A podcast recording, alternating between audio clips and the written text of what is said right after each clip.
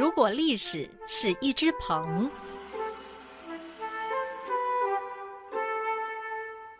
大家好，我是陈启鹏，很高兴来到好好听 FM，跟各位聊聊历史，耐人寻味。讲了这么多集的宝剑，大家会不会好奇有没有造型奇特的怪剑呢？当然有，在中国人眼中，正统的剑是指双边开锋且具有尖顶的兵器，但这并不代表没有工匠会在外形上发挥巧思。于是，这种造型奇特的怪剑就成为奇门剑，奇门遁甲的奇门。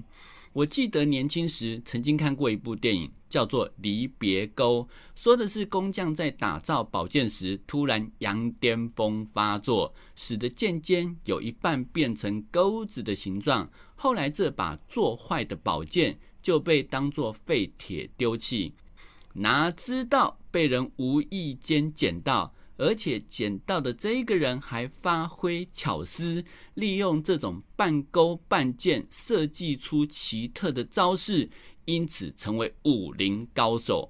那当时我觉得这个概念蛮特别的，还想说自己能不能也来设计一种怪剑来打遍天下无敌手。这当然是我年轻时的狂想啦。不过后来查了一下才知道，这部电影的原作是古龙。然而，我们要问的是：世上真的有离别钩这种怪剑吗？当然是没有，那是古龙编的。不过，古代确实有一些别出心裁的奇门剑，因为招式出人意表，杀法也特别猛烈。而这些怪剑也有个缺点，那就是特别难驾驭。想想也是嘛。他的剑不是正统的剑，当然也不能用正统的攻击跟正统的方法，所以不是会让人命丧当场，就是会让自己死于非命。因此，这类的怪剑也多半被人冠上不祥之名。像是《左思吴都赋》里面有提到一把怪剑，叫做毛匣剑，矛盾的矛，狭长的狭，这种毛匣剑。剑身是锯齿状，而且是一个一个的刀钩，因为像马的牙齿，又称为马牙剑。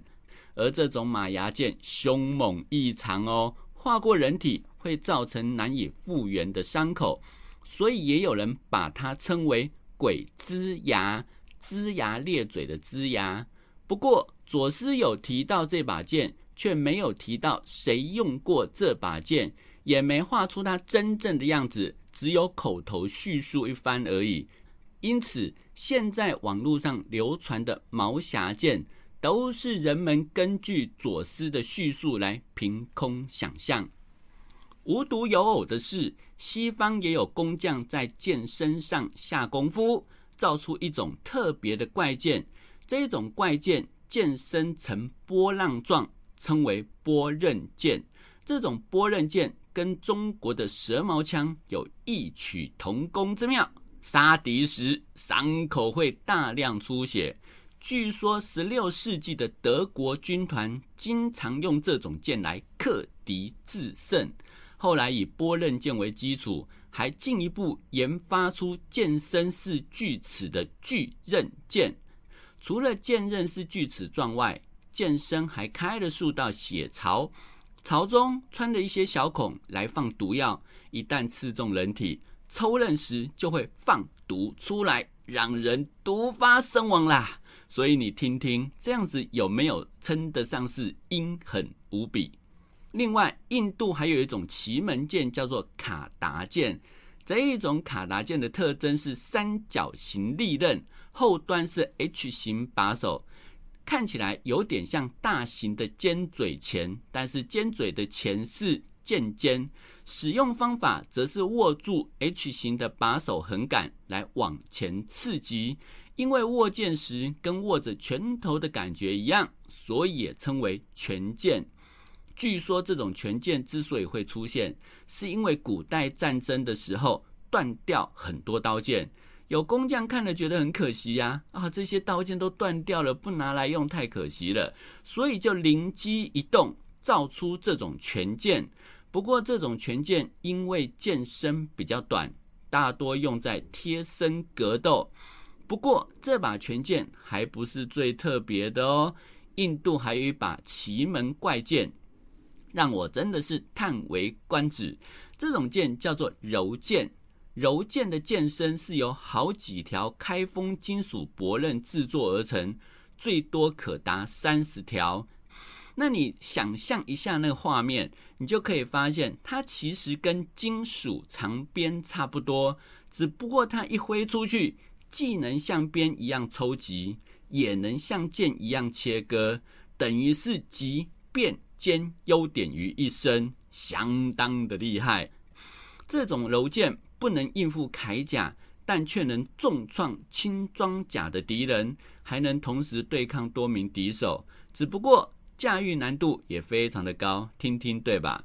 所以要训练有素的印度战士才能使用。还有一种怪剑，不是它的造型怪，是本身具有奇特的能力。相信经常玩电玩的人一定会想到一把很有名的上古神剑，那就是轩辕剑。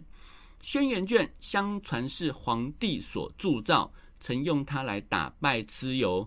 据说这把轩辕剑可以斩妖除魔。那我们要问，真的有这把宝剑吗？很可惜，没有。尽管史书有提到皇帝是有把宝剑没错，但却没有提到这柄宝剑叫什么名字。只知道这柄宝剑是由铜所炼成。我们知道皇帝时代是史前时代，就算真的有炼铜技术，技术也很原始，不足以成为真正的神兵利器。所以说它能够斩妖除魔，听听就好啦。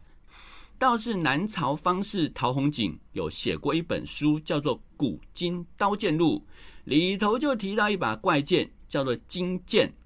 顾名思义，就是纯金所打造的宝剑。那它有什么刻意功能呢？据说它能够镇水怪，只要往水里一扔，水怪就会吓到逃得无影无踪。哇，你看这把金剑有没有真的是驱魔的神剑？另外，唐代笔记小说《杜阳杂编》里面也有提到一把怪剑，叫做火金剑。这种火金剑是大林国所进贡，剑光如电，切金如泥，拿朽木来磨一磨，还会有火焰产生。哇，你看这种能够放电冒火的特异功能剑，是不是真的很奇特呢？据说唐德宗得到之后。摆在皇宫之中。有一天去祭祀时，正好看到这把火金剑，就心血来潮，想要来试一试这一把剑是不是能够削铁如泥。所以他就拿来砍殿外的神兽酸泥。酸泥就是龙的儿子之一啊。那结果这只铁做的酸泥居然应声而断。唐德宗看了大喜。就经常带着火金剑进出。那有一天晚上，唐德宗带着火金剑坐在轿子里，旁边的侍从看见皇帝身边有数尺光明，不消说：“这当然是火金剑发出的剑光。”那当然，大家会问：是不是真的有这么神奇的剑呢？其实这是笔记小说里面所提到的。那我们知道说。唐代笔记小说一向喜欢记一些传奇的事情，因此这一把火金剑的叙述也有可能是夸大不实啦。所以各位听听就好，因为史书真的没有特别提到有这把宝剑。我们的宝剑风云系列讲到这里，想讲的宝剑也差不多讲过一轮喽。不过在最后，我一定要提一把中华第一剑。诶。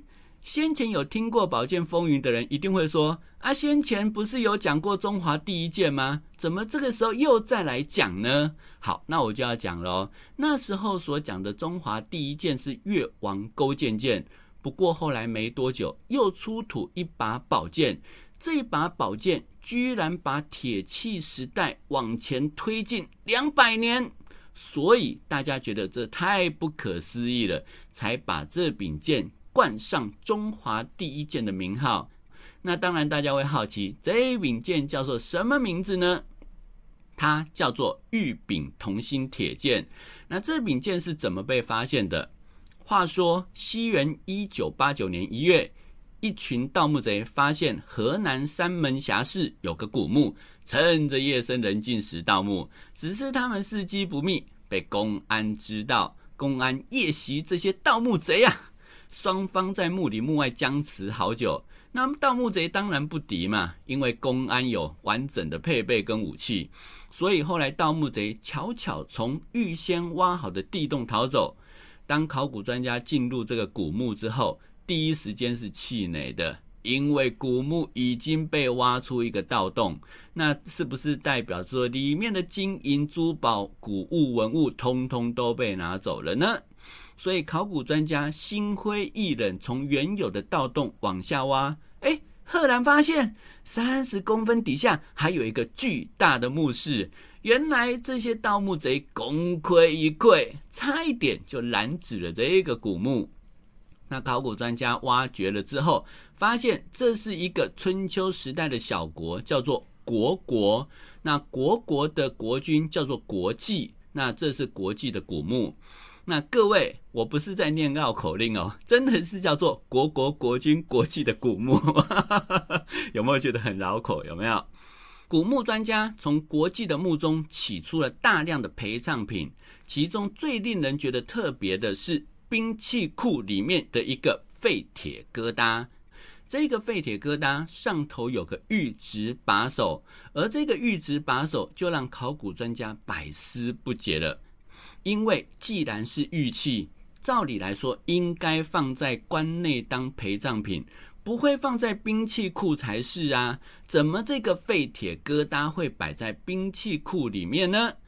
后来考古专家进一步发现，这是一把铁剑，而不是废铁疙瘩。而这个发现让考古专家大为兴奋，因为国际是西周晚期的人。